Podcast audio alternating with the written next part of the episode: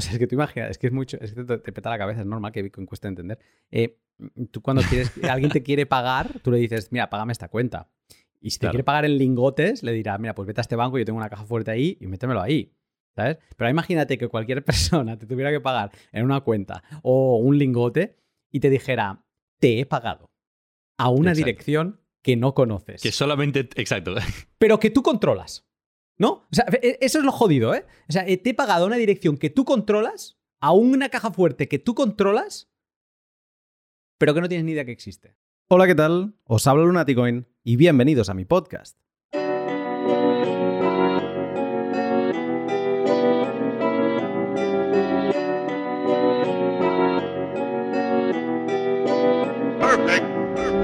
Como vimos en el anterior episodio de esta serie, recibir pagos privados a una dirección estática de Bitcoin ha sido algo difícil de conseguir sin incurrir en una gran interactividad. Queremos poder fijar una dirección única en el perfil de nuestra red social sin tener que sufrir la transparencia de la cadena de bloques de Bitcoin. Pero después de tratar las cuatro opciones que habíamos encontrado hasta 2018, vimos que más que soluciones, habían sido apaños. ¿Estábamos buscando un imposible? Pensando en estas líneas, a alguien se le debió encender una bombilla y recordó la historia de la década de los 70 donde tres personas también lucharon con un imposible y consiguieron ganar. Los protagonistas de esta historia fueron Diffie, Hellman y Merkel, y su imposible fue conseguir establecer un secreto a través de un canal de comunicaciones inseguro, o lo que es lo mismo, a conseguir privacidad aunque todos te estén mirando. ¿Y si pudiéramos aplicar su misma lógica a Bitcoin? Pues esto fue lo que pensó Justus Rambier en 2015. Y ni corto ni perezoso, tomó la invención de Satoshi y le aplicó el intercambio de claves Diffie-Hellman de los padres de la criptografía de clave pública. Y voilà. Así concibió la idea de los códigos de pago reutilizables, la primera solución real a la recurrencia privada de pagos en Bitcoin sin interacción. Hoy en día a los códigos de pago reutilizables se les conoce más como Paynims, la implementación que hizo el equipo de Samurai Wallet en 2018. Y hoy por hoy son la solución que mejor permiten a cualquier persona el poder establecer un punto fijo donde recibir pagos que no reutilizan direcciones y preservan la privacidad de quien los recibe.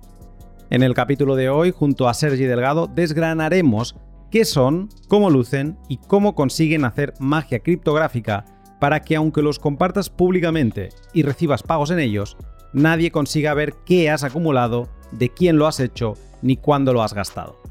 El podcast de hoy es gracias a todos los exploradores de madriguera como tú que me acompañan en esta caída sin fin en búsqueda de una mejor forma de transaccionar, relacionarse y vivir. Gracias por ello y por apoyarme con contravalores como compartiendo los pods que más te han gustado, echándome una mano con, por ejemplo, ideas de podcast y haciéndome llegar valor en plataformas como Fountain, Noster, Patreon o Minter. Y como no, mil gracias a mis sponsors, a Hodel Hodel, Bitrefill, CoinKite y Minter. Para entender el pod de hoy te será de gran ayuda escuchar el episodio anterior, el L213A. Así interiorizarás la explicación de los conceptos como XPub e intercambio de claves Diffie-Hellman, pero si quieres tenerlos claro no es estrictamente necesario hacerlo.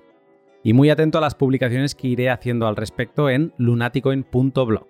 Creo que te aportarán mucha claridad. Pues bien, ahora sí, prepárate para conocer la recurrencia privada en los pagos sin interacción de los Paynim. Sin más, te dejo con el pod.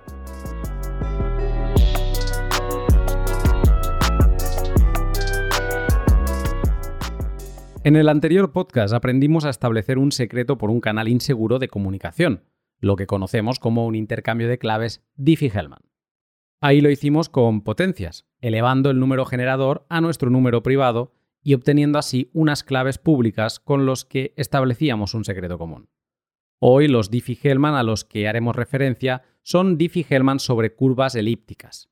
La lógica es la misma, solo que las operaciones no son potencias, sino multiplicaciones de puntos sobre la curva SECP256K1 de Bitcoin. Más información sobre estas operaciones en el post de curvas elípticas que publicó Salvaz en Estudio Bitcoin. Buenos días, Sergi. Buenos días, Indeed. Luna. Me has hecho madrugar hoy. Hoy te he hecho madrugar para, yo diría, espero que para una buena causa. Sí, no, seguro, seguro. Hoy vamos a hablar de formas de hacer pagos recurrentes. De dos Así, formas dicho en así, concreto. dicho así suena como, como poco. Suena como poco. Pero con todo lo visto y, entendiendo que esto ha sido algo que ha tardado años en empezar a solucionarse en Bitcoin, o que ha habido formas de solucionarlo, pero que no han sido eh, efectivas en varias características que un usuario podría desear, pues no es poco. Y además nos vamos a meter en una madriguera que aparecerá en 2024, y yo creo que va a ser muy sugerente mm, que puede animar a muchos a dejarse caer por ella, ¿no? Y a querer mm, toquetear, porque además también este pod irá acompañado de algunas guías para quien quiera ponerse on the edge, pues que pueda hacer pruebas ya en Signet de estas cosas que están por llegar. Así que yo creo que puede sonar a poco, pero tiene bastante carga. Sí. Y si no, siempre podrás poner partes de las tomas falsas que serán divertidas. Sí, vamos a dejarlo ahí porque no quiero que me dé la risa. Eh, esto ya se, ya se entenderá después. Sergi, como te decía, hemos visto las dificultades que se han tenido para conseguir direcciones y sistemas que permitan pagos recurrentes y también los compromisos que se han ido teniendo que tomar en las distintas soluciones que íbamos teniendo, ¿no? Entre pues, la recurrencia sin reutilización de direcciones, la interactividad requerida tanto para el emisor como para el receptor, eh, la privacidad, que esto es clave ¿no? y capital, por eso estamos aquí, si no, pues seguramente no habría esta conversación, y la facilidad que ha habido para adoptar cada uno de estos sistemas. En todo este camino, pues que empieza con Bitcoin en 2009, eh, yo creo que hay un punto clave que es en 2015, donde Justus Rambier publica una propuesta de mejora de Bitcoin, la propuesta 47, esto es lo que se llama normalmente BIP 47, así en resumen, en el que presentó los payment codes o códigos de pago. Entonces, para romper un poco el hielo, Sergi, ¿qué son los payment codes y cómo cambian la escena que veníamos comentando eh, sobre, por ejemplo, Xpubs y estas soluciones que se iban, estos apaños que se iban encontrando por el camino? Bueno, yo creo que eso lo que intenta es simplificar mucho la interactividad que, como hemos ido viendo, hay entre el emisor y el receptor cuando se quiere establecer un pago recurrente. El gran problema que acostumbra ver con esto es que o inicialmente tenemos una interacción para enviar el XPub o lo que sea que, que vayamos a acabar enviando y aquí estamos como derivando la responsabilidad de lo que tiene que acabar pasando para la generación al emisor o tenemos que ir back and forth, digamos, ¿no? Cada vez que queremos hacer un pago, pues eh, enviando direcciones y demás, cosa que es de todo menos, menos óptimo. Entonces, la gracia de Payment Codes, lo que se intentó obtener, o lo que se intentó conseguir, era que, dado un único identificador, lo que hoy en día conocemos como Paynims, ¿no? Pero que al final la, la base está en el BIP 47 y el nombre es Payment Codes, ah, dado este punto concreto, tú puedes hacerlo público, ¿no? Ponerlo en tu web, en tu perfil de Twitter o en tu Patreon, lo que sea que estés utilizando. Y a base de este punto común, ¿no? Este identificador común, este seudónimo para ti, cualquier persona te puede llegar a pagar sin necesidad de que haya ningún tipo de interacción más entre tú y esa persona, ¿no? Simplemente en el momento en el que la persona tiene tu pseudo dirección, porque no acaba de ser una dirección, pero, pero al final las direcciones se acaban derivando desde aquí, esa es toda la interacción que tiene que haber. Entonces, realmente no se, no se considera como que haya interacción, porque tú no tienes que estar realmente pendiente de enviar este punto. Y en el caso de que lo hagas, tampoco va a haber ningún tipo de leak de privacidad más allá, o bueno, lo iremos viendo hasta, hasta qué punto, ¿no? Pero no es como enviar un XPub, que es en plan, sí, tenemos una interacción inicial, eh, pero a partir de aquí ahora ya depende mucho de cómo lo vayas a hacer tú y si no lo haces bien, uf, me puede llegar a pasar que ah, toda esa gestión después me estará haciendo a mí reutilizar direcciones de recibo y eso no puede ser, ¿no? Entonces la gracia vendría a ser esta, ¿no? El, poder tener como este seudónimo o esta pseudodirección a la que eh, puede ser común para todo el mundo, no tiene que haber eh, una generación individual para cada uno de tus emisores. Y claro, mm, yo creo que el oyente se preguntará, ¿y esta magia, o sea, cómo funciona? ¿no? ¿Cómo puede ser que no haya ningún tipo de interacción y que realmente no se estén uti- reutilizando direcciones? Bueno, aquí la, la conclusión a la que se llega, te puede gustar más o menos, yo soy un poquito eh, crítico con ella, pero la, conclusión a la que se llega es que dado que tanto uno, una parte como la otra deberían estar utilizando Bitcoin, no, es que estén utilizando un sistema por encima que utiliza Bitcoin, ¿no? Pues los dos tienen acceso a la cadena de bloques y si los dos tienen acceso a la cadena de bloques, se puede utilizar esta para transmitir información, ¿no? Lo que se acaba haciendo es utilizar un OP-return como data, data carrier de cierta información que nos va a hacer falta y una vez que se envía esta transacción inicial, se establece, digamos, este contrato o esta, este canal entre el emisor y el receptor y con los datos del código de pago o el paynim y los datos que se envían utilizando este operator, se pueden eh, generar todas las direcciones, ¿no? Ya, ya veremos cómo hay difícil está por en medio y demás, ¿no? Pero esto viene a ser así a un nivel alto lo que vendría a pasar. Me quiero detener aquí porque lo que veníamos viendo hasta ahora es que lo que queremos es poder recibir pagos de forma recurrente, tipo donaciones, tipo recaudación de fondos, cuando estamos, por ejemplo, los camioneros de Canadá, ¿no? que sería como el, caso más claro de, entender una gente que necesitaba recibir mucho Bitcoin porque le habían cortado todas las vías de financiación. Claro, tú necesitas, eh, estaría bien que tuvieras una forma en Bitcoin de que tú pusieras una dirección y poder recibir fondos ahí y ya está, y despreocuparte, ¿no? Y cuando tienes tiempo, porque estás manifestándote, estás haciendo otras cosas y no puedes estar pendiente de estar entregando direcciones, pues, pues cuando tienes tiempo lo revisas y, ah, pues mira, he recibido tanto y puedo gastar y puedo seguir, ¿no? Pero aquí el problema es siempre que tienes que decidir un compromiso. Y normalmente está de un lado o está de otro. ¿Y cuáles son los dos lados? Interactividad o privacidad, ¿no? Si te quitas para no tener interactividad, perfecto, pues es muy fácil. Pones una dirección, la reutilizas, pero la privacidad se te fue por la arbolada. ¿Sabes? O sea, te quedas sin privacidad, ¿no? Entonces dices, vale, no, no, no, perfecto, no, no, yo es que la privacidad para mí es muy importante, porque luego me va a venir el gobierno de Canadá y me va a crujir por la eh, manifestación, ¿no? Perfecto, pues entonces te caes al otro lado. Vas a tener mucha privacidad, pero vas a, vas a, tener que estar muy interactivo. Vas a tener que estar pasando direcciones una a una o vas a tener que incurrir en costes, ¿no? Vas a tener que montarte un servidor, ¿no? Digamos que no hay la solución perfecta. Y con lo que tú me acabas de decir, parecería que en 2015 Justus lo propuso y luego lo, em, implementaron el equipo de Samurai en su wallet, parecería que tenemos una cosa que nos permite no tener que estar interactivos, o sea, no, colgar algo y olvidarnos, ¿vale? Y además no perder privacidad. Que sería como lo que parecería, lo que siempre se nos descompensaba cuando ganábamos no tener que estar em, de forma interactiva. Exacto. Sería como un salto grial, ¿no? En ese sentido, o sea, o lo parecería al menos. Sí, exacto. O sea, lo parecería y además lo sorprendente es que todo con información pública. Con información me refiero que tú estás colgando en tu Twitter, en tu web, que todo el mundo puede ver y entonces dirías, bueno, ¿y la privacidad dónde queda? Si todo el mundo lo está viendo, todo el mundo va a poder ver lo que vas a recibir. Pero no, esto es, lo iremos desempaquetando, esto es como una introducción general, pero eh, eh, es como que a través de esto de Diffie-Hellman conseguimos que se cree un manojo de direcciones únicas entre cada persona y tú que te quiere pagar. Y además, entre esas personas no conocen el manojo de direcciones que cada cada canal ¿no? de, pago que se está creando ha generado. Y eso sorprende porque parece magia.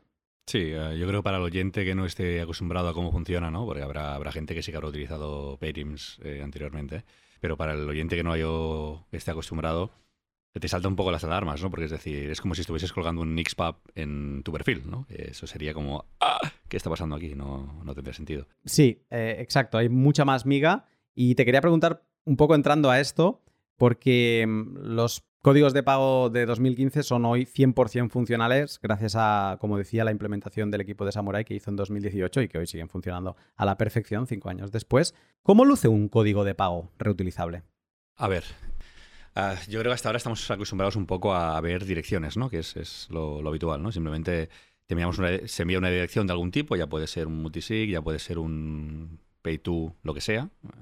Un código de pago es algo diferente, porque por eso lo llamaba antes como pseudo dirección, porque realmente no es algo a lo que eh, vayamos a enviar una transacción. cuando tú haces una transacción de Bitcoin no haces send to y pones el paynim y ya está, y se envía ese paynim, ¿no? No, no funciona así. Lo que, lo que es el paynim, lo que es el código de pago al final, es como un contenedor de información, ¿vale? Del que extraeremos una cierta información y con esta información crearemos una transacción con la que nosotros enviaríamos otra cierta información. Y a partir de aquí sería cuando podríamos empezar a generar eh, direcciones. Direcciones comunes, direcciones normales, ¿no? En este sentido no estamos generando nada diferente, ¿no? Pero tenemos este primer paso en el que para poder generar esta interacción entre tú y yo, tenemos que intercambiar la información de la que hablábamos antes, ¿no? Entonces, lo que está guardando este contenedor, este painting, al final es una dirección de Bitcoin a donde tienes que enviar un op return con tu código de pago. O sea, la idea es, el emisor de la transacción, el, el que quiere empezar a pagarte a ti, conoce tu código de pago, conoce tu Paynim. Eh, yo creo que eh, valdría la pena, porque como estoy diciendo todo el rato código de pago y Paynim, valdría la pena decir que un Paynim al final no es más que una abstracción de un código de pago. Es Paynim a código de pago vendría a ser lo mismo que eh, a Bitcoin Address a Public Key. ¿Vale? Simplemente es una representación para. Es una compresión. de hecho, es, de- o sea, yo también me lo he hecho esta pregunta preparando el pod y me he dado cuenta que, o sea, porque lo- los payment codes tienen una forma, tienen 116 caracteres y empiezan siempre por PM8T. Y a partir de ahí, Mm. un carro, ¿vale? De, 12, de 112 caracteres más. Vale, pues estos, estos son los códigos de pago. Son códigos de pago en, en Samurai, son códigos de pago en Blue Wallet o en Sparrow. Da igual quién los haya puesto, porque estos son los códigos de pago del BIP 47. Cuando hablamos de Paynim, que es la implementación que hizo eh, Samurai, es la capa que Samurai le puso por encima para hacer más fácil, porque ya se entiende que un chorro de texto de 116 caracteres, pues vale, cuando lo cuelgas en Twitter no hay ningún problema. Pero si buscas una forma más fácil de pasársela entre sí, ahí patinas un poco, ya, ya empieza a pesar. Y ellos crearon una capa doble por encima. Una que es como un hash que se traduce en un robotito, una imagen de un robotito y que es único, que eso es el, el pain- Painim Bot. Y luego está otra cosa que también es otro resumen, que es el Painim Name. Que, em, por ejemplo, yo qué sé, hay eh, Morning Cloud. Así el, em, el call unit, es- no sé qué. es- o sí. Snow, Dark Snow. Es una mezcla, pero también es otro resumen que proviene del hash y que esto les permite a ellos crear un libro de direcciones, un repositorio online, que esto es independiente a los payment code. Esto se podría cerrar mañana y los payment codes siguen siendo válidos. Seguirían ¿vale? funcionando. Y, pero lo que llamamos Paynim, a veces le llamamos Paynim a los payment codes, pero Paynim al final es esta capa que Samurai construye por encima para hacer más digerible esto del payment code. Pero sí, tienes razón que es un buen dato porque yo creo que se utilizan de forma indistinta, pero no son realmente la misma cosa. Que lo estamos utilizando indistintamente, aunque realmente no lo es, pero que conceptualmente para lo que realmente queremos estar hablando, eh, viene a ser lo mismo. Entonces, como iba diciendo, cuando tú analizas este Paynim o este Payment Code, lo que estás recibiendo, eh, la información principal que estás obteniendo, es una clave pública a la que deberías enviar unos ciertos datos, ¿vale? Enviar datos a una clave pública de normal eh, chirría un poco, pero ahora veremos exactamente cómo funciona. La gracia es que en vez de enviar dinero directamente a esta dirección pública, que eso sería o sea, destrozaría totalmente el sistema que estamos intentando montar, ¿vale? Lo que se hace es se envía un op return a esta dirección. ¿Por qué? La gracia está en que esta dirección la conoce todo el mundo, ¿vale? Es, la dirección que está codificada dentro de tu código de pago. Ah, si todo el mundo te enviase directamente a esta dirección, no estaríamos obteniendo absolutamente nada. Estaríamos otra vez igual, podrías haber tenido una dirección estática en tu web y todo el mundo estaría enviando allí, ¿vale? Pero lo que se hace es, en vez de enviar Bitcoin directamente aquí, en vez de utilizarla como tu dirección de recepción, se utiliza como tu dirección de notificación. Es como, como se la acostumbra llamar en el, en el VIP. ¿Por qué dirección de notificación? Porque lo que se envía ahí son datos, no es dinero, no es Bitcoin. Obviamente es una transacción de Bitcoin y tiene un coste y todo lo que tú quieras, pero no se envía para que recibas dinero. Se hace un return, que son unas salidas que no son gastables, y a las que se les, se les puede asociar una cantidad máxima de datos. ¿vale? Para Bitcoin Core actualmente, a nivel efectivo son unos 80 bytes. Si estamos uti- utilizando nodes o algo por el estilo, pues serán unos 40, ¿no? Pero la cuestión es que se utiliza este, este opcode de Data Carrier, que es para, para básicamente para enviar datos. Y el receptor lo que está haciendo es analizar constantemente este output, esta, esta dirección, ¿vale? ¿Por qué?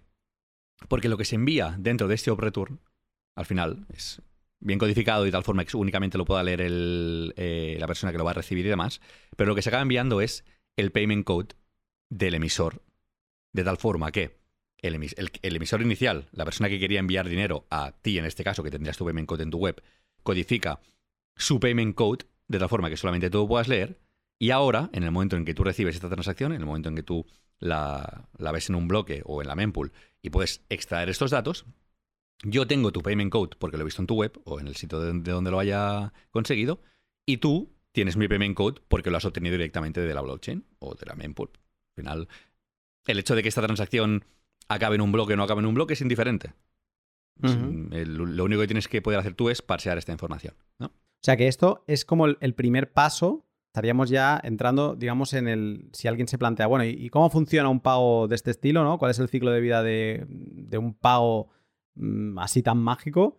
Pues esto sería la primera fase, ¿no? Y es. Ahora me estabas explicando que dentro del payment code hay una dirección o se obtiene una dirección del payment code, porque en el payment code lo que va, corrígeme, lo que va dentro es eh, un XPAP, eh, o sea, una clave pública extendida en la ruta 47, de hecho, ¿no? Por esta cosa que se hace siempre, no sé qué VIP era el que lo establece eso, pero si como que utilices la ruta de derivación en base al número de VIP que tienes.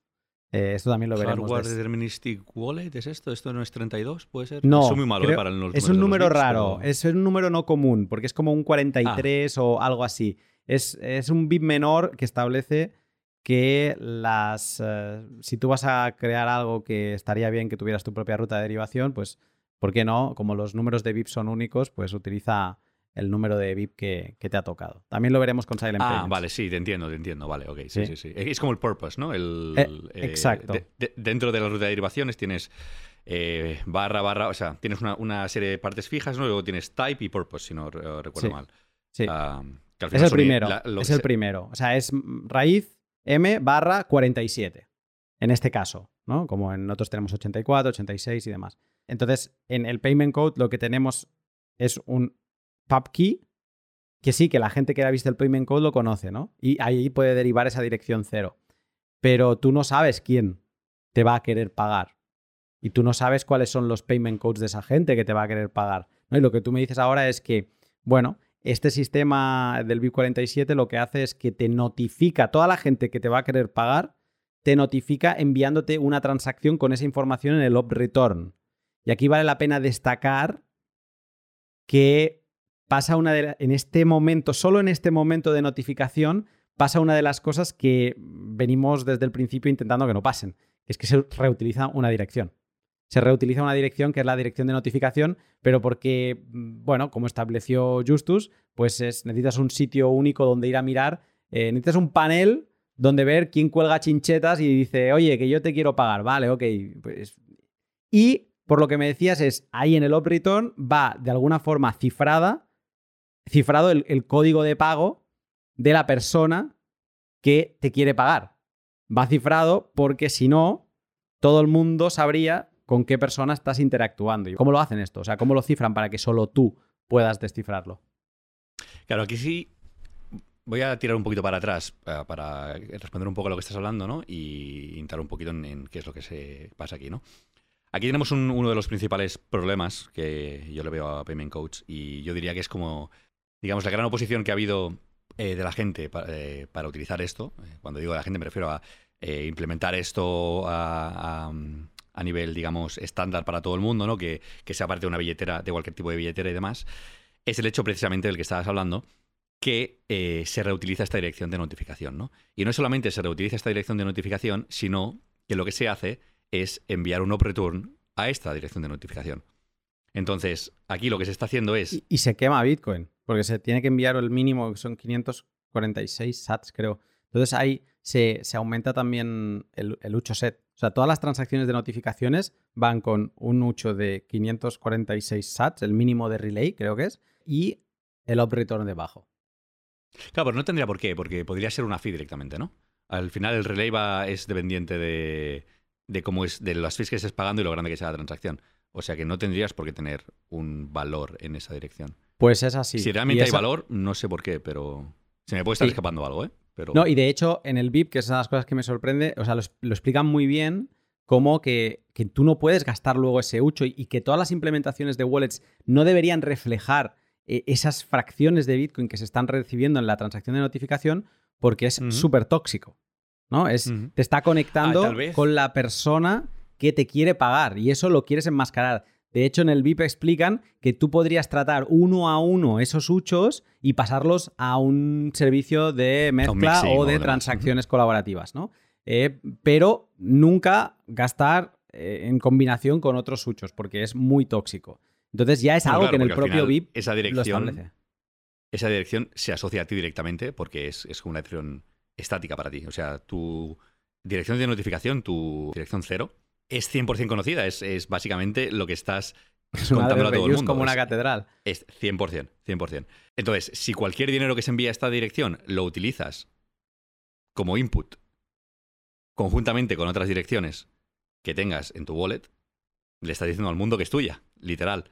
Obviamente, las implementaciones que se han hecho de esto, estas cosas no pasan. Simplemente es, es tener en cuenta de que este- el dinero que se envía ahí hay que ir con mucho cuidado. ¿no? Eso es, es tóxico, es 100% tóxico y no se debería utilizar. Es posible, o sea, ahora mismo se me pasa por encima porque realmente no lo recuerdo, pero es posible que eh, no se pueda hacer una transacción que únicamente tenga un op return. Entonces, es posible que de ahí venga el hecho de que tenga que haber otra salida y esta salida se haga con el valor mínimo. O sea, no, no lo tengo para nada claro, pero es posible que o no sea estándar o no sea válida en consenso. Seguramente no debe ser estándar, pero ahora mismo se me pasa por encima. Porque si no, no tendría sentido que se esté generando este output de más y que se esté creando este problema, digamos, de recibir dinero a la, a la dirección de notificación, eh, cuando eso te podría acabar generando que la gente utilizase este dinero y que de repente toda la privacidad que estés ganando se fuese totalmente por la ventana, ¿sabes? Mm. Es más, preparando el pod, o sea, me ha dado por curiosear, porque cosas tan tontas como lo de que eh, dentro de un payment code hay, hay una, una pub, o sea, no hay un XPub como tal, porque faltarían datos. Faltaría el fingerprint del parent y faltarían algunos datos que, que están en la construcción de un XPub. Pero sí que hay una pub key y un chain code, ¿vale? que equivale, que son del, eh, de la ruta del M barra 47 apóstrofe barra 0 apóstrofe barra 0 apóstrofe, o sea, todo hardened, ¿no? Te vas a la cuenta de la derivación 47.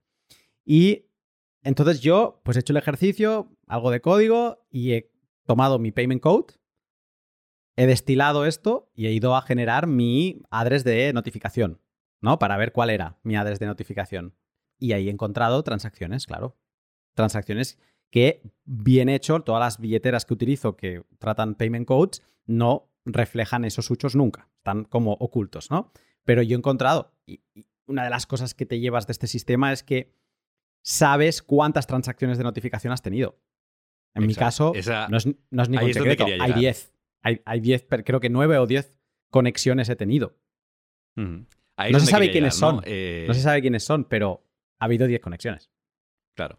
Ahí es donde quería llegar yo. El- es el hecho de, primero, OpReturn, que en general el uso de, de OpReturn ah, está como muy desincentivado para cualquier protocolo. O sea, es una cosa que se utiliza y lo estamos viendo muchísimo eh, estos días, ¿no? Con todo el tema de inscripciones y demás. Hemos llegado a un punto en el que se está abusando muchísimo de esto. Pero desde realmente la creación de Bitcoin y desde, desde que OpReturn es OpReturn, se intenta que se utilice para lo mínimo posible.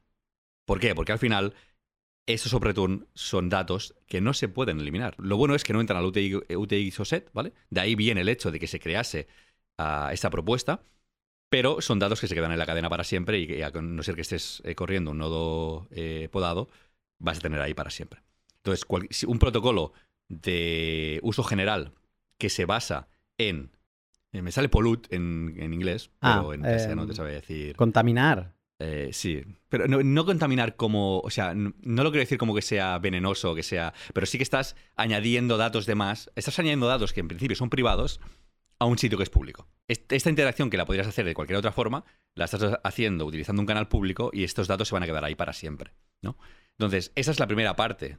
La segunda parte es el hecho de que encima, obviamente, como esos datos están ahí para siempre, tú no puedes saber, como tú decías, quién está interactuando contigo, pero puedes saber cuánta gente ha interactuado contigo, ¿no? Y yo creo que a esto podremos entrar mucho más adelante, pero, pero aquí, hay, aquí hay chicha, aquí hay, hay miga. Y ahora, un momento para dos de mis sponsors, Hodel Hodel y Minter. Hodel Hodel es la página web en la que podrás comprar SAT sin KIC que irán directamente a la wallet de tu elección, sin custodia de terceros, sin ceder datos innecesarios y recibiendo esos satoshis vitaminados que luego te permitirán hacer lo que quieras con ellos, sin sacrificios. Hay varios peer-to-peer y todos son amigos, todos en una misma lucha, permitiendo la coordinación entre pares para que el flujo de Bitcoin suceda sin necesidad de pasar por el aro de la cesión de datos y el control gubernamental. En Hodel Hodel tendrás la puerta más sencilla para empezar a acumular Bitcoin de capa 1, sin necesidad de tener Bitcoin de antemano, e incluso pronto también lo podrás hacer en Lightning. Si todavía acumulas Bitcoin lastrado de KIC, ¿A qué esperas para sentir el poder de Bitcoin desencadenado? Echa un vistazo a Hodel Hodel y empieza a acumularlo desde ahí. Encontrarás más información en la descripción. Y Minter, la aplicación peer-to-peer -peer para crear artículos y publicaciones con colaboración abierta. Una especie de GitHub, pero para texto, y que no es de nadie. El contenido es tuyo y se distribuye con otros particulares que también están ejecutando la aplicación como tú. Estos días estoy empezando a cerrar varios artículos en los que he ido trabajando en los últimos meses, como el de los menús de la Colcar Mark IV, un par sobre los códigos de pago reutilizables de los que te estoy hablando hoy, y otro que vendrá pronto con una guía de 0 a 100 para empezar a testear los silent payments antes que nadie. Puedes preguntarle a los Patreons que ellos ya están armando sus direcciones silenciosas. Pues bien, todo este contenido lo estoy publicando en abierto, en Minter, y se replica automáticamente en lunaticoin.blog, un servidor que tengo con Minter instalado y que hace las veces de web. Te animo a que descargues Minter, lo instales y después de conseguir tus palabras de recuperación, que hagas control K y allí escribas lunaticoin.blog. Así añadirás ese grupo de publicaciones a tu lista y no solo podrás leer directamente desde la fuente, aunque me censuren en la web, sino que también podrás comentar y solicitar cambios a todo lo que leas. Así es Minter. Es la leche. Sí, no, no me gustaría quedarme tampoco aquí porque hemos entrado con una cosa tan técnica como hoy, nunca sabes en qué te vas a quedar más rato o menos, ¿no? Y nos hemos quedado en esto. Está muy bien, porque tenemos una base muy buena sobre la que seguir construyendo, pero digamos que sería, hemos visto la parte más fea, ¿vale? De, los payment codes. Ya está vista. A partir de aquí mm, es como que es un camino de bastante más rosas que no el que acabamos de ver. Pero para ubicarnos donde estamos, mm, voy a intentar hacer un caminito, ¿vale? Una historia, como si esto fuera una historia. O sea, aquí tenemos a Bob, que eh, sabe que hay gente que le quiere hacer donaciones o está levantando fondos para una campaña y él está muy ocupado y cuelga ahí en su web un payment code, ¿no? Por lo que tú me has dicho, ahora ha venido Alice y ha dicho, mira, le voy a hacer eh, yo un pago a Bob. Y el primer paso ha sido, voy a descifrar eh, esta mm, clave extendida que tiene dentro, voy a localizar esta dirección cero y voy a construir una transacción donde en un op return le voy a cifrar mi código de pago. ¿Vale? Entonces, ahora estamos aquí, le hace la transacción y se lo envía, ¿vale? Y aquí podríamos decir que Bob eh, pues ya podría encontrar esta transacción, ¿vale? Pero sin entrar por el lado de Bob, ahora me voy a quedar en el lado emisor, ¿vale? Ahora veremos cómo Bob deshace todo esto. Pero Alice ya ha hecho esto. E, esto no es un pago. Esto es como una condición previa que tiene, entre comillas, porque luego diré por qué entre comillas, pero es una condición previa que tiene Payment Coach para tú empezar a operar para que Alice le, pueda empezar a enviar fondos a Bob. realmente no, piénsalo, piénsalo. O sea, aquí, aquí quiero entrar en detalle porque eh, vamos, a, ahora vamos a ir de aquí, o sea, de muy, muy, muy arriba, muy, muy, muy abajo, ¿vale? Pero me, parece que es un buen momento para decirlo. realmente es una condición para que Bob sepa dónde Alice le va a enviar dinero. Y aquí está, aquí está gran parte de la gracia de esto. Porque Bob, o sea, el hecho de que estemos utilizando esta parte pública, ¿vale? Eh, y que estemos haciendo como mucho énfasis en que no se van a utilizar direcciones y demás, Bob solamente va a poder generar las direcciones de recepción a las que Alice le va a enviar dinero eh, basándose en la información que le está enviando Alice. Y Alice va a saber las direcciones a las que le tiene que enviar Bob, a las que tiene que enviarle a Bob, perdón, a, partir de la información que ha obtenido de su código de pago. Por, eso vamos, a hacer vamos a hacer el caso de la transacción de notificación, porque creo que así podremos entrar en el caso de la no transacción de notificación, que eso también es posible. ¿no? Y de hecho nos cargaríamos de un plumazo todo lo malo, todo lo contaminante o no contaminante, pero innecesario que parecería que hemos detectado hasta ahora. ¿no? Pero vale, estamos ahí, le hace la transacción de notificación y ahora Alice dice, ya he hecho, paso número uno, check. Vale, ahora quiero pagar, por favor, déjenme pagar. ¿Cómo lo hace? Vale, aquí es donde viene la segunda parte de la magia de Diffie-Hellman, porque eh, la primera eh, forma parte de la transacción de notificación y de cómo se hace para que Bob sea la única persona que pueda descifrar la información que Alice está enviando en el return y demás, ¿no? Y si quieres que hagamos hablando de ello, podemos, pero a nivel general lo que se tiene que saber es que Bob va a ser la única persona que va a poder descifrar los datos que hay dentro de ese return. Con eso es suficiente. A nivel de emisor, una vez que ya se ha enviado esta transacción de notificación, Alice lo que puede hacer es, con la información que ha obtenido del código de pago, como estábamos hablando, aquí tenemos la parte de la clave pública de, Bob. ¿Vale? Entonces, aquí va a haber un Diffie-Hellman utilizando las claves privadas de Alice y las claves públicas de Bob. De tal forma que Alice va a generar una parte secreta, ¿no?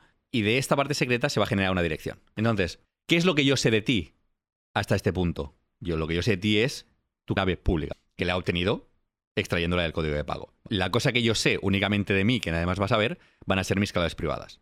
No, entonces, utilizando mi primera clave privada, yo puedo agarrar la parte pública que conozco de ti, ¿vale? Generar un secreto, a partir de aquí, hacer un hash, derivar un par de puntos a los que no hace falta que entremos porque realmente no tiene sentido ah, para, para que se entienda.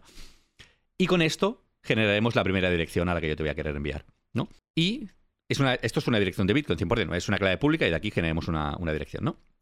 Entonces, yo desde aquí te puedo enviar esta a, esta dirección directamente y tú, dado que yo te he enviado la transacción de notificación, deberías ser capaz de deshacer esto, hacer la parte inversa, ¿no? Con tu parte privada y mi parte pública, que está dentro de la transacción de notificación, de ahí la necesidad de que haya esta transacción de notificación, ah, para poder llegar a generar la misma dirección.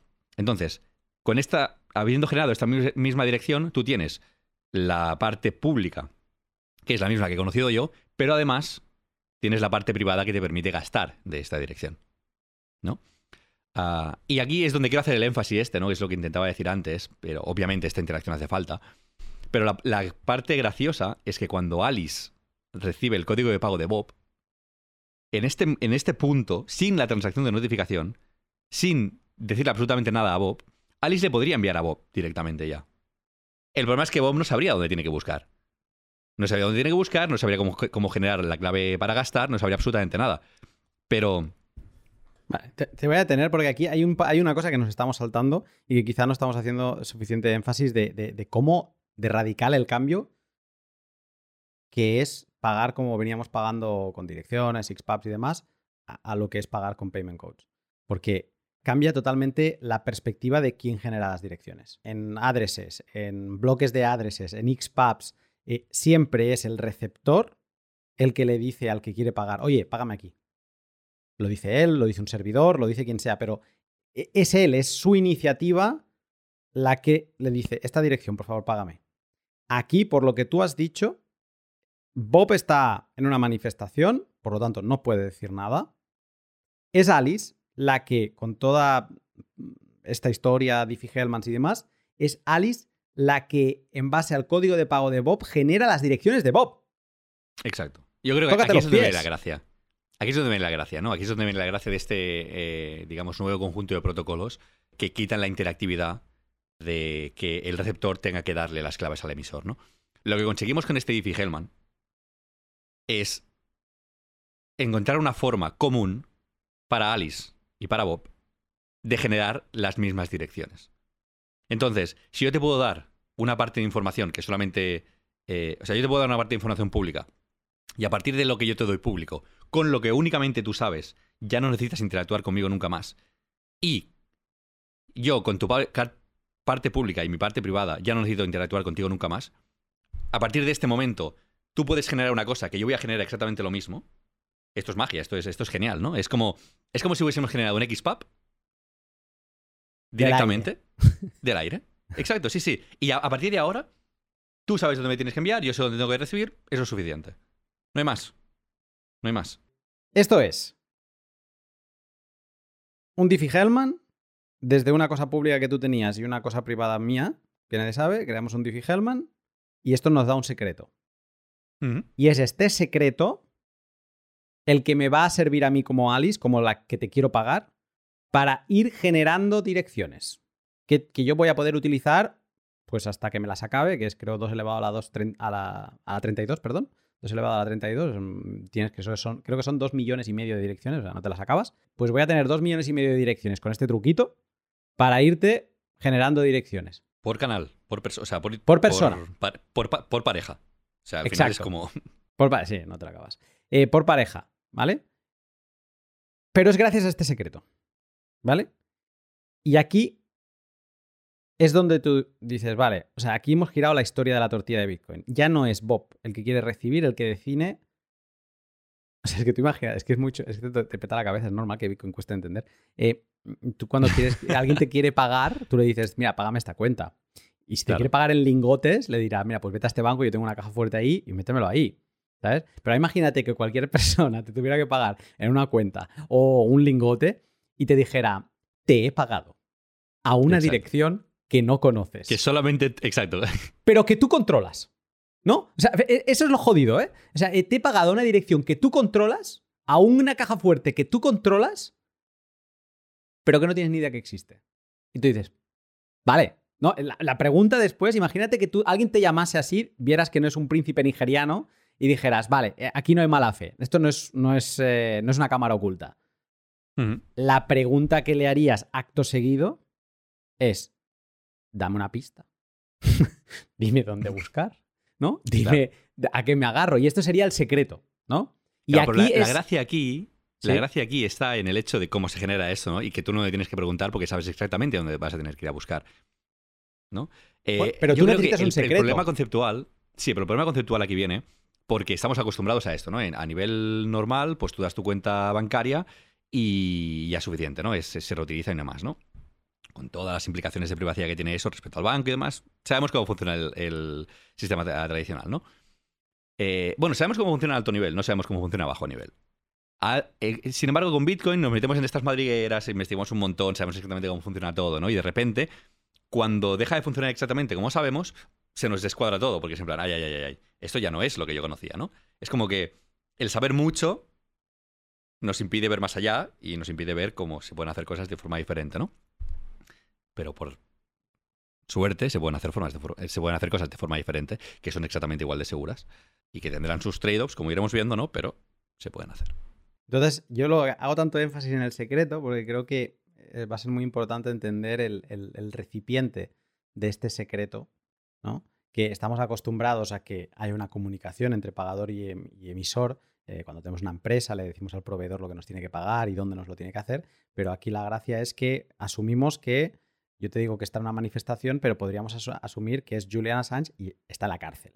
¿no? Y no tiene comunicación con el exterior, ¿no? Entonces, imagínate ese nivel por ponernos extremos de necesitas una forma de poder emitir eh, direcciones sin que tú puedas emitir direcciones, ¿no? Y sin que nadie tenga que estar haciéndolo por ti, por ejemplo, porque Julian Assange podría estar en la cárcel y alguien está gestionando su perfil de no sé qué y ¿cómo sabes tú que le estás enviando a Julian Assange y no le estás enviando a la persona que lo está gestionando, ¿no? Ni tener un servidor, porque el servidor se tiene que pagar, ¿no? Entonces, eh, Y se puede es- confiscar. ahí es donde está el core del problema de, de que intentemos rizar el rizo y encontrar una solución que nos permita eh, tener direcciones que no sean la misma, porque si no el gobierno va a estar echando un ojo, ¿no? Y entonces va a decir, a la que esos fondos se muevan, colleja, ¿sí? Entonces, eso, ahí es donde está la amiga, ¿no? Pero hago énfasis en el secreto porque el secreto que sacamos con Diffie-Hellman es lo que de momento hemos hablado que tú decías que no te acaba de gustar en Payment Codes, como está establecido, una de las formas, hay dos formas, podemos entrar en esto, que es que, vale, pues el secreto para que Julian Assange o Bob sepa que Alice le quiere enviar un pago y que sepa dónde buscar, dónde le ha dejado ese lingote, dónde le, a qué cuenta se lo ha enviado, ese secreto se lo deposita en una transacción de notificación que es la primera de la que hablábamos, ¿no? Y se lo pone dentro de un op return, cifrado, bla, bla. Muy bien. Pero se lo mete en un op return. Vale, esa es la forma de comunicarle un secreto. Como Bob está o Julian Assange está solo escaneando una dirección, sabe todos los secretos que le están dejando. ¿No? Y puede revisar los secretos y a partir de los secretos puede encontrar dónde le están dejando el lingote guardado, en qué campo del mundo le están dejando el lingote guardado, ¿vale? Eso es un problema de diseño por cómo se ha pensado en Payment Code, ¿vale? Eh, yo lo que le. Yo, viendo cómo está la mempool ahora, más allá del op return, que a ti no te gusta, para mí es un problema porque te obliga a generar una transacción que ahora mismo, una transacción básica que podría ocupar algo menos de 200 bytes, si vas a pagar a 300 sats por byte, te estás yendo a 60.000 sats, que son aproximadamente unos 24 euros. O sea, el hecho de que tú le quieras pagar, si, lo quieres hacer ya, ¿no? Si, eh, si no tienes tiempo, o sea, si te puedes esperar, pues, pues te esperas. Pero si lo quieres hacer ya, a, a mí lo que me puede tirar para atrás es decir, hostia, es que para yo empezar a tener una relación de pagos con esta persona, me veo obligado a hacer una transacción. Y esa transacción, si yo le quería enviar 10 euros, pagar 24 eh, sin haberle enviado dinero. Solo en fees. Además, y teniendo en cuenta que, es de nuevo, ¿eh? es para hacer una mm, interacción que solamente es necesaria entre tú y yo. eh, se utiliza la cadena de nuevo para, para evitar, no para invitar, perdón, para evitar la interacción entre tú y yo. Es, parte de lo que ya hemos estado hablando, ¿no? Cuanto menos interactivo es un protocolo, mejor, porque te permite hacer las cosas de forma mucho más offline, ¿no? Pero claro, si el, el coste de entrada en momentos como ahora es prohibitivo, pues, pues tienes un problema, ¿no? Hmm. Entonces, aquí es donde tenemos esa otra forma que te la estabas haciendo encima antes de decir, mm, es que tú podrías generar pagos sin transacción de notificación. Sí. Como en todo, ¿no? Hemos estado hablando de bastantes temas. Eh, y bueno, ya llevamos años ¿no? hablando de, protocolos y demás, ¿no? Y siempre te digo lo mismo, que nunca hay un cambio que sea trade-off free, ¿no? Siempre cuando das por un lado. Siempre hay algún peaje.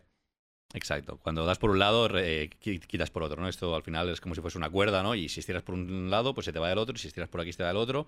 La cuestión está en que no es una cuerda que esté simplemente con dos, con dos extremos, ¿no? Seguramente es una cuerda que tiene otra cuerda por aquí y otra por aquí, entonces vas estirando, y esto se te modifica hacia un lado y luego se te modifica hacia el otro y tienes que ir como jugando un poquito en función de lo que, de lo que quieres hacer, ¿no? Aquí existe una segunda forma, ¿no? La forma offline, digamos, de hacer esto, en la que si es offline con respecto a la cadena, tiene que ser online con respecto a nosotros, ¿no? O sea, se puede hacer esto de la forma en la que la interacción que estábamos quitando añadiendo la cadena, la volvemos a poner a base de comunicarnos entre tú y yo una vez, ¿no? Eh, sería, digamos, el, el símil o lo análogo a pues enviarte un XPAP eh, inicialmente o, bueno, lo que, todo lo que hemos ido viendo, ¿no? O sea, en lugar de notificarte por la cadena de, hey, te voy a pagar, es notificarte, que básicamente es decirte mi eh, payment code desde la cadena, te lo puedo decir por Telegram o por un mensaje directo. O escaneando. Sí, exacto, o, te puedo poner un QR y lo escaneas, o indiferentemente, ¿no? Habría como una interacción inicial que sería la de. Esto, recordemos, es para que eh, el emisor del pago pueda hacer el pueda comunicarle al receptor del pago cómo se va a establecer este canal, ¿no? Básicamente el secreto. Básicamente, Exacto, Esto que decíamos básicamente para que, para que sepa dónde buscar el lingote. Claro, claro. O sea, la cuestión es, si tú me vas a pagar a mí, tú sabes mi payment code, sabes mi payment porque lo tengo público, ¿no? Si queremos establecer esta interacción, esta conexión, este canal, este, este contrato, este lo que quieras llamarle, necesito tu parte. Tú la mía ya la sabes. Si nos conocemos, no hay problema, porque tú sabes la mía y yo sé la tuya. Pero si no nos conocemos, es donde viene la parte en la que para yo poder saber cómo generar las direcciones en las que voy a recibir, necesito saber tu parte. ¿Vale? Eh, lo que hemos visto hasta ahora es que esto se envía con el op return, pero podría ser esto lo que decía yo, ¿no? Escaneas un QR o me envías un mensaje o lo que sea, ¿no? Problema, estamos añadiendo interacción de nuevo. Estamos haciendo que Julian Assange ahora de repente tenga que contestar por Telegram a, eh, no sé, eh, guerrilla porque le quiere pagar. ¿Me explico? que estaría muy bien, pero seguramente pues Julian Assange no tenga acceso a ese teléfono para. y, para y hay un problema, que esto, esto es un problema más gordo que. O sea, para Julian Assange es imposible. ¿Vale? Eh, supongamos que ya no tiene internet donde está. Que supongo mm. que la cárcel donde está no tiene. Pero eh, es que si. A ver, a ti a, mí me han abierto 10 conexiones. Pero si eres Julian Assange, podemos asumir que te van a querer abrir conexiones 5.000 personas. Ya. Mm. ¿qué tienes que abrir? ¿Qué tienes que dialogar? ¿Con 5.000 personas? Tienes que procesar, añadir 5.000 códigos de pago a tu billetera mm, de forma manual o creándote un script para que te lo hagan, pero ya te tienes que poner a trabajar. O sea, la interacción se va a las nubes. Aquí, además, hay más problemas. ¿eh? Eh, esto que estamos viendo ahora lo vamos a ir solucionando y vamos a, crear nuevos problemas y vamos a crear nuevas soluciones. Y nos quedaremos en un sitio diferente dentro de, esta, de este, digamos, polígono de, propiedades, ¿no? Pues estamos aquí, pues nos quedaremos a lo mejor un poquito más aquí, ¿no? Imaginaos que tenéis como un pentagrama o un polígono de X lados, ¿no? Y que ahora mismo pues tenemos un pequeño dibujito que se va más hacia unas propiedades o hacia otras y pues vamos a movernos un poquito hacia aquí o un poquito hacia allí y en función de cuáles sean tus requerimientos, pues te quedarás en un sitio o te quedarás en otro, ¿no? Con, transacción de ah. notificación estábamos en un sitio donde teníamos cero interacción, asumiendo que el, que Alice recoja el payment code del, de Bob, eso es cero. O sea, tenemos que asumir que en algún momento No puedes pensar, quiero pagarle a Bob y sin saber ninguna información, saber dónde pagarle, ¿no? O sea, asumiendo que eso, ese movimiento no existe, no es interactivo, eh, cero interacción y máxima privacidad. O sea, las direcciones no se relacionan entre sí. Estábamos en ese, en el idilio perfecto y posibilidad de recurrencia todo lo que quieras, ¿vale? O sea, estábamos como en, en, sí, no te gusta. Tenemos un poquito de privacidad ahí con lo de la notificación y que se puede saber cuántas notificaciones has tenido y tal, pero vale, sí, sí. Estaríamos en un 95% de 100. Sí. Estábamos maximizando privacidad, sí. Exacto. Y ahora con este sistema de tener que anotar mm, mm, código de pago a código de pago, eh, la interacción mm, la perdemos, añadimos mucha interacción, ¿vale? Y si eres una persona conocida, pues muchísima. Seguimos manteniendo privacidad. Llegamos a un 100% de privacidad. Aquí sí que no estás haciendo ningún leak de nada. Perfecto. 100% de privacidad. Nunca hay 100%, digamos, seguramente. No, pero vale. Llegamos al punto máximo al que realmente podemos llegar con, una interacción como esta, ¿no? Pero generamos problemas diferentes. Vale. Una parte que no hemos comentado, que es muy bonita de, Payment Codes, es que el hecho de que estemos utilizando transacciones para enviar estas notificaciones hace que únicamente con nuestra clave, con nuestra con nuestro SID, con nuestras Frase palabras, 24 palabras, sí, podamos recuperar todo lo que ha pasado asociado a nuestro paynim, ¿vale? A nuestro código de pago, a, esta billetera que tenemos con, con a este protocolo concreto, ¿no? Con BIP47. ¿Por qué? Porque toda interacción pasa en la cadena. Lo único que necesitamos hacer es reescanear todas las interacciones que ha habido a, nuestro, a nuestra dirección de notificación y a partir de aquí podemos saber toda la gente con la que hemos tenido estas aberturas de canal, este, estas transacciones, ¿no? Y a partir de aquí regenerar todas las direcciones en las que hemos eh, recibido y tener todo el histórico, Simplemente con tu semilla. Esto es perfecto, o sea, perfecto. Esto es óptimo a nivel de gestión de recuperación de wallet. Porque solo tienes, sigues teniendo ese elemento privado único a guardar. Exacto, exacto. Es como que minimizas la cantidad de información que tienes que guardar para poder reconstruir tu billetera. Y al final, o sea, esto es de lo mejorcito que te puede pasar, porque cuanta más información tienes que guardar, o tienes un problema, o sea, o más información puedes perder, o más recursos tienes que dedicarle a esto, ¿no? En el momento en el que quitamos esta parte, en el momento en el que hacemos que esa parte no, no forme parte de la cadena, hacemos que ya no se pueda escanear esto únicamente con la, con la semilla, ¿no? Entonces aquí tenemos dos opciones tenemos la opción en la que eh, tenemos muchísima interacción, como estábamos hablando ahora, ¿vale? Y hacemos que toda la responsabilidad de esto recaiga sobre el usuario. ¿Qué implica aquí? Implica que cada vez que tú abres un canal de... Estoy... Perdón, es que estoy diciendo canal todo el rato y no quiero que la gente se confunda con canales de pago de, Lightning y demás, ¿vale? Pero simplemente porque conceptualmente es lo mismo, es, un canal de... de interacción entre dos personas, ¿no? Exacto. Entonces, cada vez que tú añades a una nueva persona, digamos, a tu, a tu libro de direcciones de personas con las que vas a interactuar, ¿no? Tienes que añadirlo a tu backup. Te vas a tener que tener un backup a, partir de ahora, ¿no? Y este backup va a incluir tu semilla, que ya la incluía, y este, espero que el backup de tu semilla sea relativamente seguro, pero necesitarás metadatos a partir de ahora. Ya la semilla no es suficiente. ¿Y estos metadatos qué son? Estos metadatos son todos los códigos de pago, de todas las personas con las que has establecido, eh, digamos, contrato entre, pares, ¿no? O sea, digamos que acabaríamos en una especie de, mm, de Word, de TXT, donde tendrías que ir acumulando, eh, si te confías en lo digital, todas las keys de, perdón, todos los payment codes de la gente que ha querido enviarte pagos para que esa transacción de notificación no existiese, ganases ese extra de privacidad a cambio de mucha interactividad y un mayor coste de almacenamiento en cuanto a que te va a suponer guardar más elementos y tener más cuidado. Y crear redundancia, etcétera, etcétera. Mm. Hay que decir que esta mayor interactividad también se puede quitar. Mm. Como hemos hablado antes, todos son trade Y esto Samurai lo hace ya. Ah, tú puedes tener estas interacciones offline, como estamos hablando ahora, pero puedes tener paynims y puedes tener, eh, digamos, un repositorio de paynims y que en vez de que seas tú quien está ah, haciendo esta interacción, digamos a manija, ¿no? Puedes delegar esto a un servidor, ¿no? Digamos, tú le dices tu paynim a alguien, o sea, pones tu paynim en, un repositorio de paynims, ¿no? Y una persona puede ir y buscarla directamente de allí, ¿no? O sea, aquí está la gracia esta de lo que hablabas tú antes, ¿no? El, nombre este cortito o el, el robotito que, que, después traduce. O sea, yo lo que te podía dar a ti simplemente es el paynim name Tú vas al repositorio, eh, lo buscas y ahí tienes el... Pero estás confiando en un tercero. Aquí sí que estás confiando en que el repositorio no se venga abajo. O que no pasen 10 años y digas, ya, ya no está esto, ¿no? Y nadie tiene una copia. Entonces estás confiando en que alguien haga los deberes y no tú. Bueno, estás teniendo un punto central de fallo, ¿no? si confías directamente en esto y, deja de funcionar, pues eh, digamos que esta, parte se da para mejorar la experiencia de usuario. El problema está en si quitando esta mejora experiencia de usuario, el sistema se convierte no inusable, pero tiene una barrera, digamos, una fricción demasiado, demasiado alta para el usuario. Esto ya depende del usuario. O sea, al final puede ser que sí, puede ser que no. No me estoy politizando para nada en si es mejor o es peor. Simplemente estoy queriendo como puntualizar, ¿no? Que al final eh, puedes delegar parte de esta responsabilidad a alguien más, porque al final es información pública. De hecho, escribiste ¿no? un tweet y le preguntaste a Samurai y ellos te contestaron de, cómo lo hacían ellos y creo que guardaban un archivo. Si lo hacías a través de su wallet.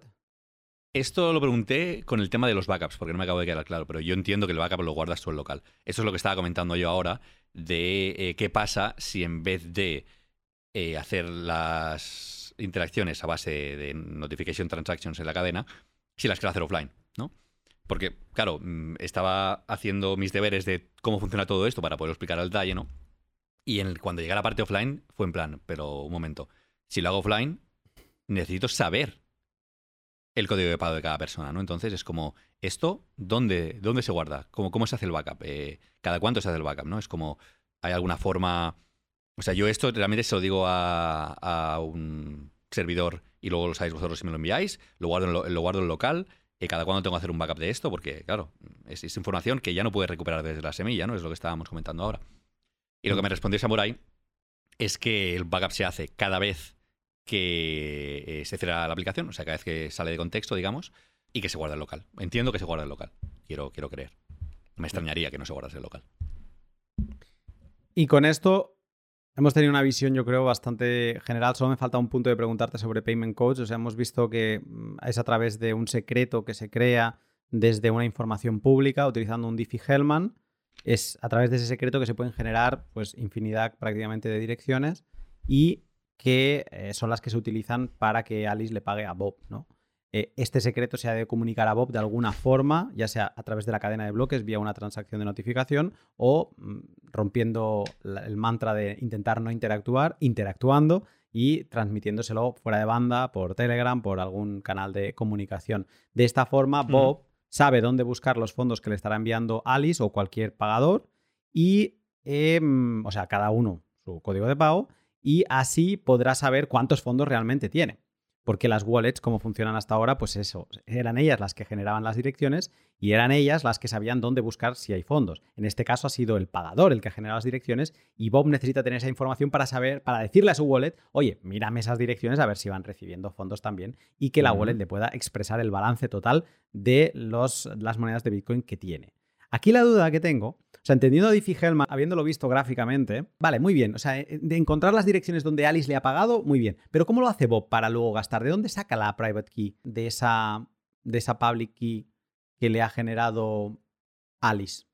Buena pregunta. Aquí lo que se hace es, estamos hablando del secreto este eh, anterior eh, que Alice estaba generando, ¿no? O sea, Alice lo que hacía era utilizar sus claves privadas, ¿vale? Para generar el secreto eh, que Bob después podría deshacer, ¿no? Y se generaba utilizando la parte pública que, que Alice ya sabía, ¿no? Que esto era la, correspondiente a la, dirección cero. Entonces, Bob lo que hace es hacer lo contrario. Bob, a partir de ahora, lo que sabe son las partes públicas que Alice eh, utiliza para generar este secreto, ¿no?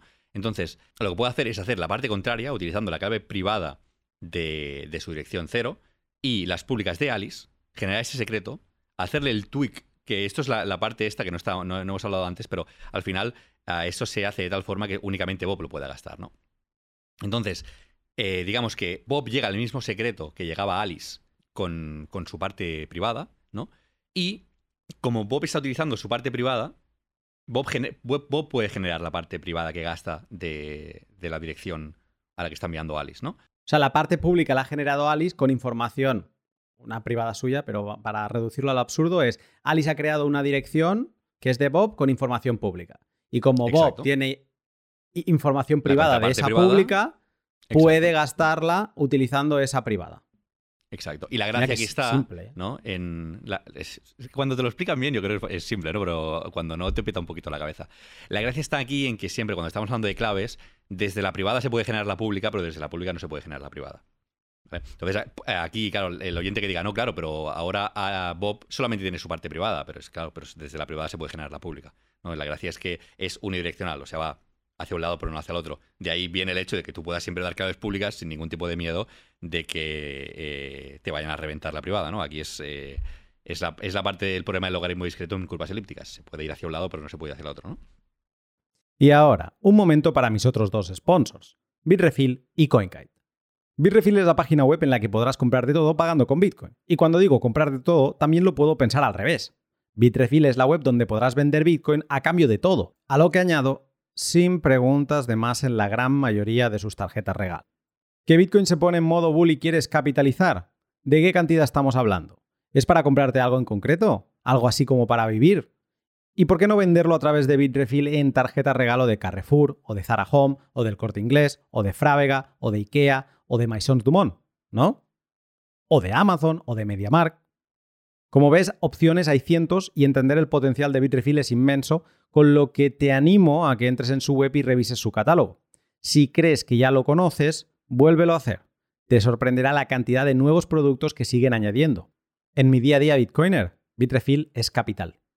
Y CoinKite, la empresa fabricante de los dispositivos Bitcoin más icónicos como la Colcar Mark IV, los OpenDime, los Block Clock o los TapSigner. Y pronto, la Colcar Q. ¿Qué ganas le tengo a esta última? Creo que soy de los más pesados que deben tener porque les bombardeo mes sí o mes también para ver que me digan cuándo sale ya, ¿no? Porque la quiero probar, quiero ser de los primeros en recibirla y así poder hacer un review en profundidad. Especulando, y no es que yo sepa nada, creo que la veremos en el mercado hacia primavera. Y si consigue ser esa Colcar Mark IV mejorada al infinito con teclado rápido como el que tenían las Blackberries, jugar con tu calculadora de curva elíptica será una delicia. Tú también puedes ser de los primeros en testearla reservándola en su web por 199 dólares o puedes pasarte al presente y subir el nivel de tus satoshis con la Colcar Mark IV. Esta nunca defrauda. Me gustaría cerrar Payment Coach con un resumen de adopción porque no va mal, ¿eh? No va mal. Pese a reticencias que comentabas tú ahora, por ejemplo, Core, creo que nunca se lo ha planteado por el hecho de utilizar eh, Return y de esta transacción de notificación, pero Samurai Wallet fue la primera en implementar Payment Codes en 2018 y ha sido el baluarte, ¿eh? ha sido el que ha defendido y sigue a capa y espada que esto debería adoptarse más y estoy de acuerdo con ellos porque es la mejor solución que tenemos sobre la mesa. Veremos si a futuro podemos tener algo mejor. La siguiente wallet que lo implementó fue Sparrow en diciembre de 2021.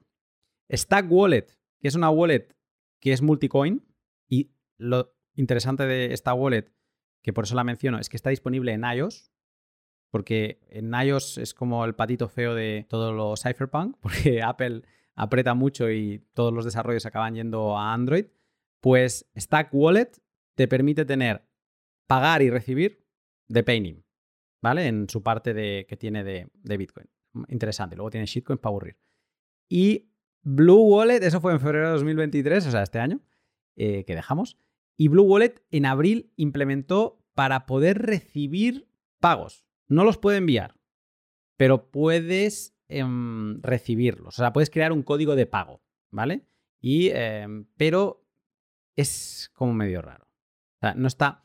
Lo ha hecho. Es como un proyecto que yo diría que está como a medio cocer. Se nota cuando lo intentas utilizar. Entonces, lo pongo sobre la mesa porque ha habido un esfuerzo, pero entre comillas, ¿vale? Y diré dos cosas más que no son de wallets que lo tengan implementado, pero por ejemplo, hay un pool de minería que es Lincoin Mining Pool, que permite a, a los hashers que están ahí empujando su hash recibir payouts eh, a un paynim. Así no se reutiliza que los pools de minería normalmente reutilizan direcciones a manta cuando le pagan a, a, los mineros que le están dedicando hash. Pues mira, es una forma para no reutilizar direcciones que tiene implementado y bravo por ellos. Seguramente para evitar todo el tema este de la interactividad, es lo que estábamos hablando antes, ¿no? Es en plan, dame una dirección y no me complico la cabeza. Claro, es la, la forma que teníamos hasta ahora, ¿no?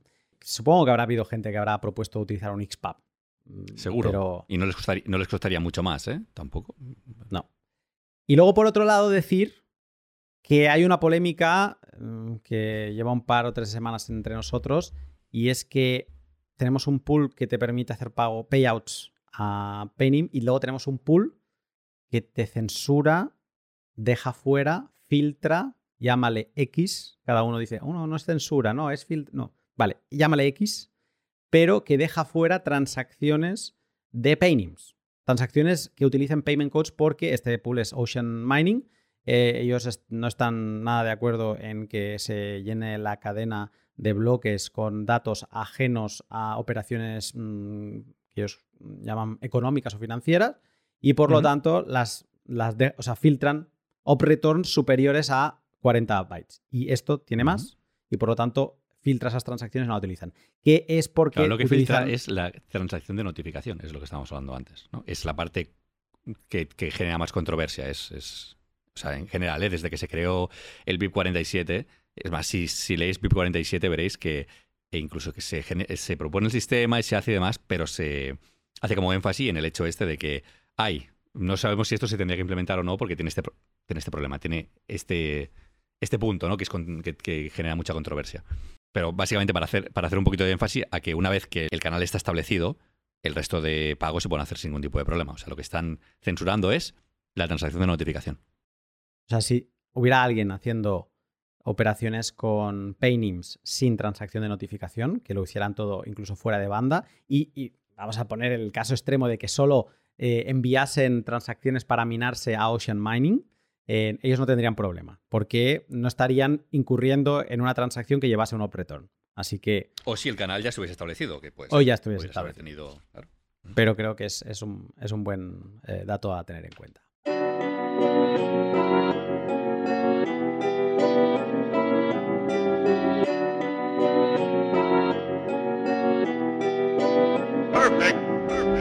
Y hasta aquí este segundo episodio sobre los códigos de pago reutilizables. Te animo a que practiques con ellos, los puedes probar en Samurai Wallet o en estas otras wallets que te he comentado. Si quieres en escritorio, yo iría directamente a Sparrow. Si lo quieres probar en un Android, pues yo iría a eh, Samurai Wallet o si tienes un iOS, pues Stack Wallet. Pruébalo en cualquiera de estas. Mm, te animo a que lo hagas primero con monedas de testnet. Eso siempre te va a ser más fácil en Sparrow, en escritorio pruébalo, anímate a encontrar otra gente que lo quiera probar y así entre varios, pues primero os creáis esa transacción de notificación y luego utilizáis los códigos de pago para ver cómo realmente cada vez que envías genera una nueva dirección sin que le tengas que estar pidiendo a esa otra persona que esté activo y que te vaya entregando direcciones. Probando todo esto porque de aquí muy poco viene la última iteración de su posible solución a esto de los pagos con recurrencia y privacidad que Bitcoin está necesitando. En 2024 es muy posible que veamos los silent payments. Y aquí vamos a despiezarlos en el último episodio de esta serie y también en el blog te contaré cómo armar tu propia dirección silenciosa, si es que se me permite la traducción, pues te contaré cómo armarla incluso antes de que lleguen a Bitcoin Core. Te saludo pronto.